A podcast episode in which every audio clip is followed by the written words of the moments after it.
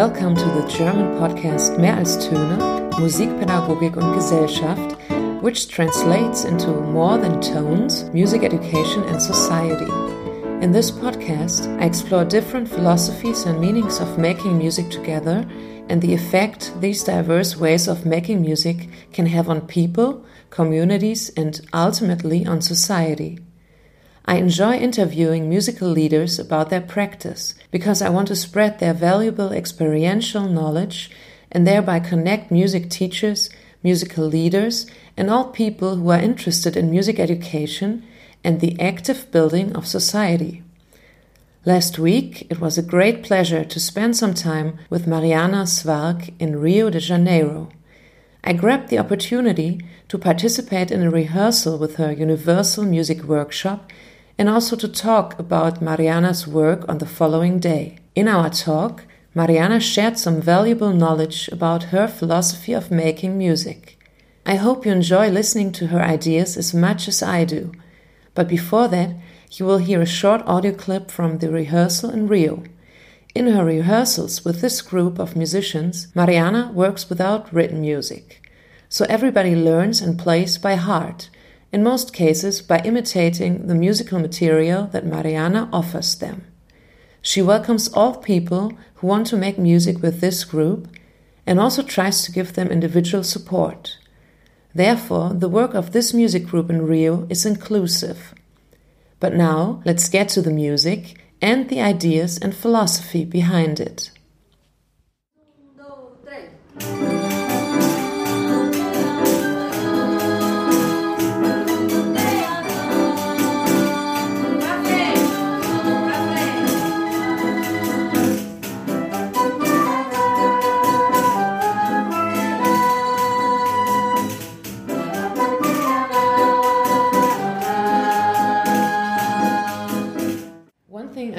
Interested in is um, how did the project that I saw last night start? So what I saw here is that eight people came to your house, to your living room, mm -hmm. and you made music with them as a music leader. You invite them.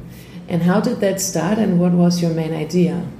Um, to understand about this whole process, it's important to come back a little bit because uh, there is a, I would say, a kind of music we call the universal music here um, that Hermeto Pascoal started with this way of expressing music. It's deeply connected with uh, Brazilian rhythms from mm. all over the country, and like it's a very big country, and a lot of people from a lot of places, uh, especially during the after the Second War, plus the slaves that came in the 18th century. Yeah.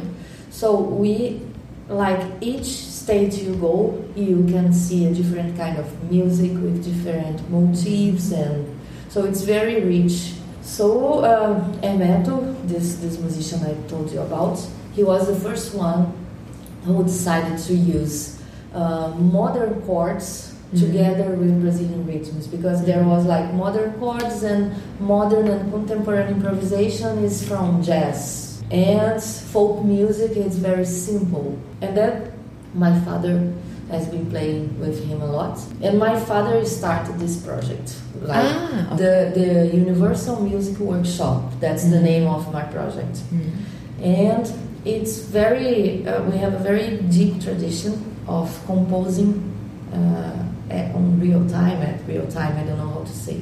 Yeah it's like live composition. Live composition. Mm. uh, inspired of each person who is taking part of the workshop Mm. Now, I'm not composing to some singer, I'm composing to that singer that's in front of me with mm-hmm. her history, with her life and her approach, and then I'm composing to the piano player who's there. It's not like to one, you know. Can I ask a question? Because yes. I think for people who were not in your session last mm-hmm. night, mm-hmm. it might be difficult to understand. So, how do you work with the people? Like last night, a new singer came, a young girl. Mm -hmm. So, do you perceive what she's like, and then, yeah, how do you yeah. do that? When she arrived, she told me like, "Hey, um, she was like kind of stalking me on Facebook, and, and Yeah. so she knew everything about my music, and she was very interested in, in learning something from me, uh, especially the way I improvise. So it was he- uh, her first phrase, like "I'm not good at improvising." Ah, okay. but uh, I'm having classes at the university, and I know. And then she told me the name of some good musicians that she sings with. She's very young, but I could see that she was very like worried about Mm, her yes, skills. So Mm. I could feel that she's very uh, con- concentrated, focused. yeah. But she was worried and Mm. and then I kept that in my mind, and I was trying stuff with her. Of course, I will develop a lot, a lot. Like she will keep coming. Mhm. But the first thing I, I felt that I could say her is that she was like very much worried about that, and it's not something to be stressed with. Mm. Yes, that's what I, I tried with her. Yes. Yeah, that's how you work with Yeah. human beings, right? You Yeah. watch them, how they Yeah. react, what they tell you. Yeah. Mm. And of course, we're gonna uh, work on tools to make her life easier. Of Mhm. course, we have practicing, but Mhm. first of all, she was very like there is something missing her singing. And I don't Mhm. believe in that. If you have something that you have to develop, you have to develop. It's not like, you know, oh my God, I can't do that. So what can I do to reach the goal? And we have several goals. Yeah, that's also something I want to talk about. Mhm. Like your goals as a music leader, in what way do you want to help these people, like that girl last night? Like I want them to be themselves, and I want to, like the way I was taught, taught Mm. by my father. That's the one who taught me everything. Mm. I, I mean everything I know. Mm. Um, he was very sensitive uh, to see what I could do better Mhm. because for me it, being a professional musician it was and it is a big challenge because uh, my godfather that's my father's mentor he's a legend in the whole world Mhm. What is his name again? Hermeto Pascoal Mhm. so everybody knows him he plays here to 10,000 people 20,000 people and playing instrumental music and bring this amount of audiences to something and then my father that's a fantastic musician people call him a genius Mhm. and being a woman and coming like in this three generations and being the first woman and being his daughter and playing with him it was very like during a long time i thought that i would never be able to do that but Why? because because they like the way I look at him like they are so awesome Mhm. that I I now I changed but I thought that I didn't have the right to be a leader because Mhm. I would never be like them and like this this phrase like it was with me for a long long time and then um, I would say five years ago I realized that I have the right to be me and being me it's Mhm. not better than worse than anyone it's just me Mhm. And I- yeah, I- exactly. yeah, and like I'm coming back to your question, I want my students being them. I want Mm. to help them to like Mhm. what they have. For Mhm. I don't know if you remember the the lady who plays the keyboard. Yes. Mhm. So she's How old is she? She's 55 or something. Uh, she's kind of rich, not like very rich, but she the owner of five uh, Mm. homeopathy Ah, yeah. stores. It's a Mhm. it's very famous, like everybody knows. So she earns a good money. It's also a lot of responsibility Mhm. because, and she's always insecure about her Mm. practicing and blah blah. So she's not gonna be a professional musician. Mhm. But she uh, she's she has been my student for three years, and she comes to workshop and she pays me to go two days more to her house. So she's really in love with this Mm. process of learning, and she changed a lot. Now she she hang with these teenagers. Yeah, I saw that. And they have beers together, Mhm. and like music is in her life, and it's Mhm. helping her to be more confident. Of course, I know that when the level starts, getting higher, she becomes insecure again. So that's my mm. work. Hey, you have the right to be here. You are doing your Mm. part. Come on. Yeah. Like you Yeah. can do your five percent if that guy he mm. has more experience, he will play a little bit more, but we are mm. doing something together and that's my point. I want them to to find what they have better and I have to help with the tools to improve what they want to improve. Mm. Like but without stressing because I don't believe in this uh, musical Mm. pedagogy. Like pressure. pressure like Mm. there is something missed Mm. uh, there's something that you don't have there's there's something that i can you know and Yes, I've thought about this a lot too. Um, your point of view on human beings, and you have a choice. You can decide if you want to see their strengths or their weaknesses, mm-hmm. and you have to see both. Mm-hmm. But it's very important, I think, to tell them this is your strong part, this is what you can do really well, yeah and I can hear your voice here, and this is what you can improve on. And I had the feeling that you did that last night. Yeah. I didn't understand that much, but. Yeah, of course i'm trying and but it's a big challenge to deal with such different kinds of people like people young people who really wants to become professional musicians Mhm. and like that guy who is helping me with the, the students he has been my student for 10 years so he knows he knows me very much and i like to have him he's very pragmatic we're different because Who is it? Uh, it's the one who was playing the flute like in that corner ah, yeah. hmm when I, I'm traveling, he comes and he Mhm. works with the, and it's something new to him, like to earning some money because he's an engineer. Ah, okay. And Mm. now he's earning some money like teaching, but Mm. so he knows me very much.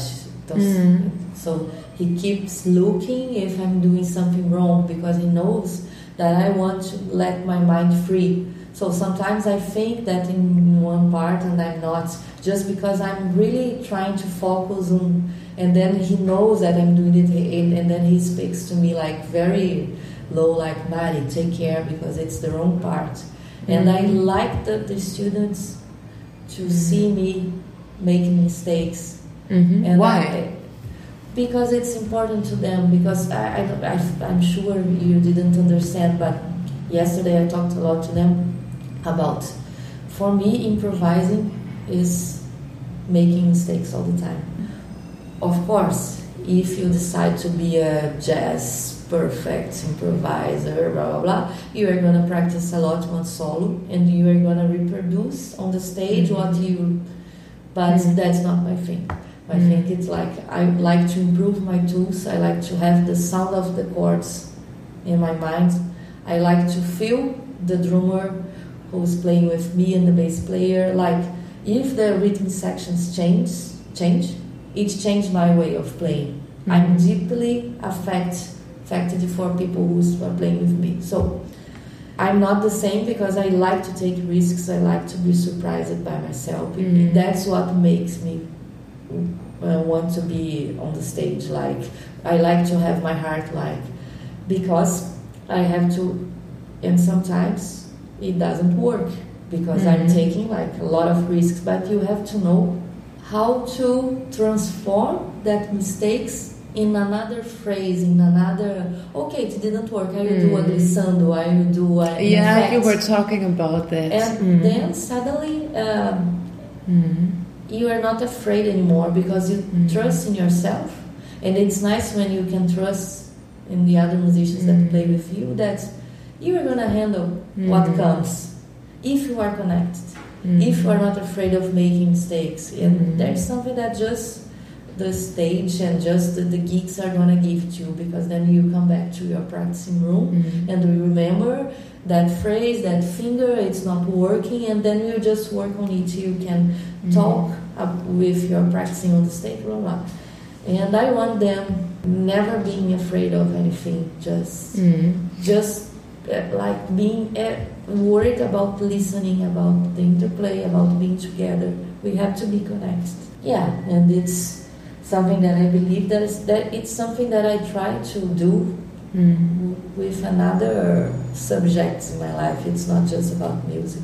I Mm. really nice. I really like to connect, be, being connected with people, Mm. and I think that I, believe that like I'm here in Brazil, I'm not considered a very open person because people here are more open than I am, Mm-hmm. and because I like I like to go slowly when I meet someone. I don't like to. I like to hear. And I think in, in music, making music is the same. Yeah. Yeah, cool.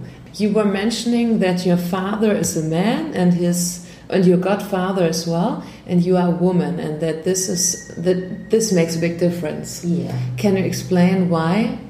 Uh, we are very sexist uh, country here in Brazil. We have a huge tradition of during the, all the parties and family meetings. Like the women, they cook, they wash the dishes, and the men are just smoking or drinking, and, and it's like it's changing, but it's deeply in, like it's very.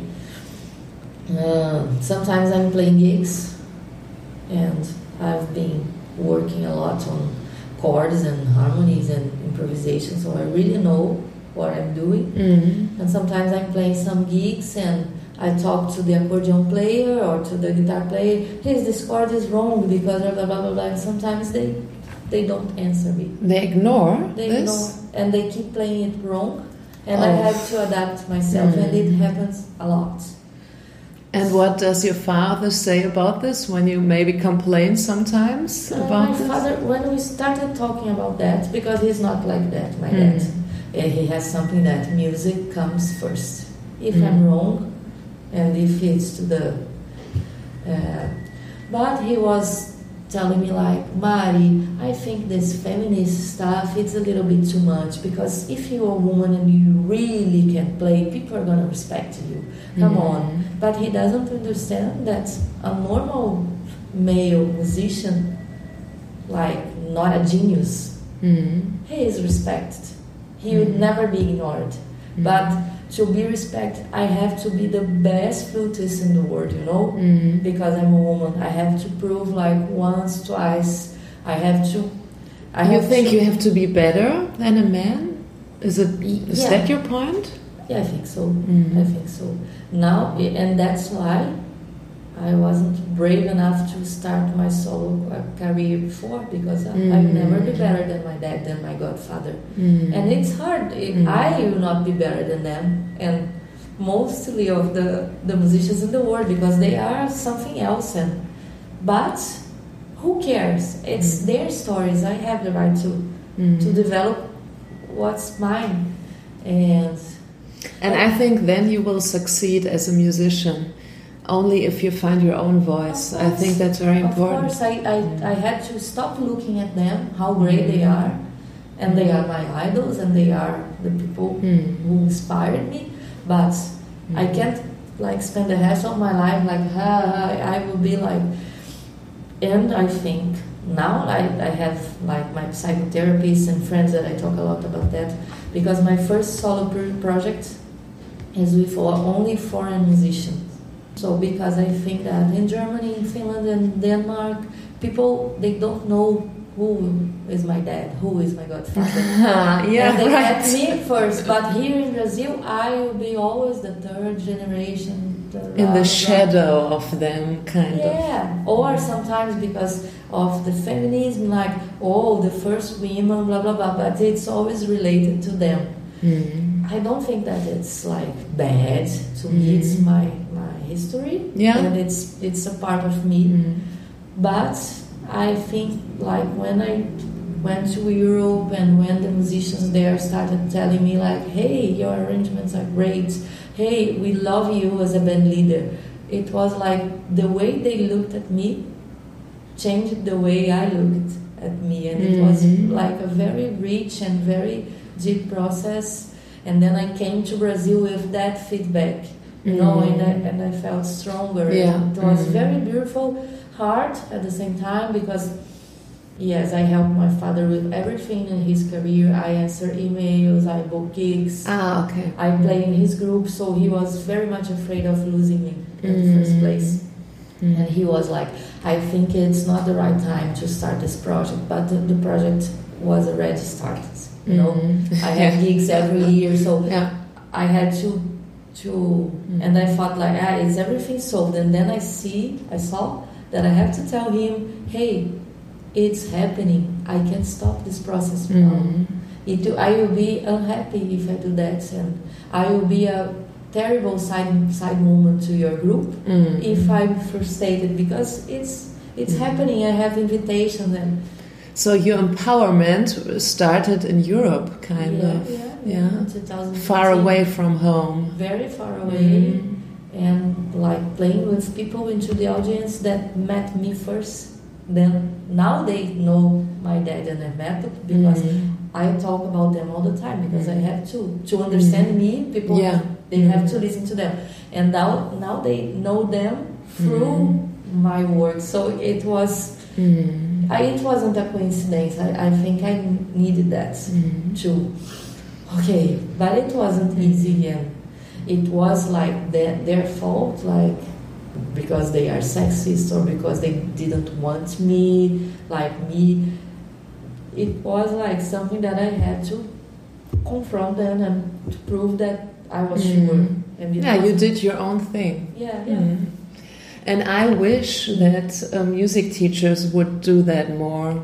People working in schools. yeah. Because then um, the young people making music with them will enjoy it a lot, I think. Because, Yeah. as you said before, everybody has uh, his or her own story, Mhm. and that's what makes it interesting. Yeah. I, I believe that. Yeah. Mm. And that we can make music together anyway. People who is starting playing, like great jazz musicians, we can always play together if you want to interact. Thank you. No, thank you for the nice questions. Três e quatro.